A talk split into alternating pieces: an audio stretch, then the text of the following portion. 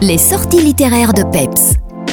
Chers auditeurs, bonjour. Petite devinette pour débuter ma chronique. On cherche un auteur bien connu, habitant la province de Luxembourg et plus précisément la commune de Fauvillers. Il sort chaque année, aux environs du mois de février, un roman qu'il signe aux éditions Robert Laffont. Oh, il a déjà derrière lui un bon nombre de livres. D'ailleurs, avec son dernier titre, Le meurtre du docteur Van Loo, il signe ici son 20e roman chez Robert Laffont. Vous aurez bien évidemment reconnu de qui je voulais parler, de l'auteur Armel Job. Dans son dernier roman, Le meurtre du docteur Van Loo, l'auteur a une fois de plus le don d'emmener le lecteur dans un très bon thriller psychologique. On est ici à Fontenal, paisible bourgade de l'Ardenne belge, fin juin 2018.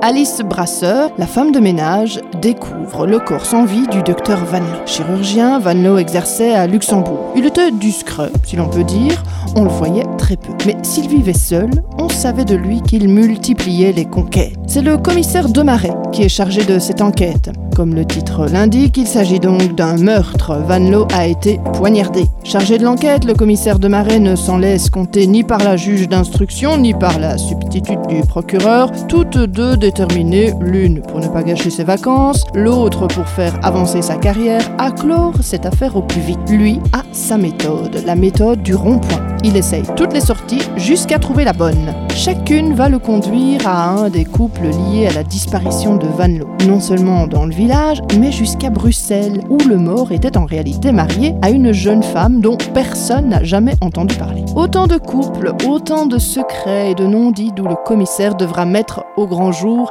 la vérité. Un pur thriller psychologique, le meurtre du docteur Van Loo aux éditions Robert Laffont. Voilà, c'est tout pour aujourd'hui et je vous donne rendez-vous la semaine prochaine avec Jérôme. Bye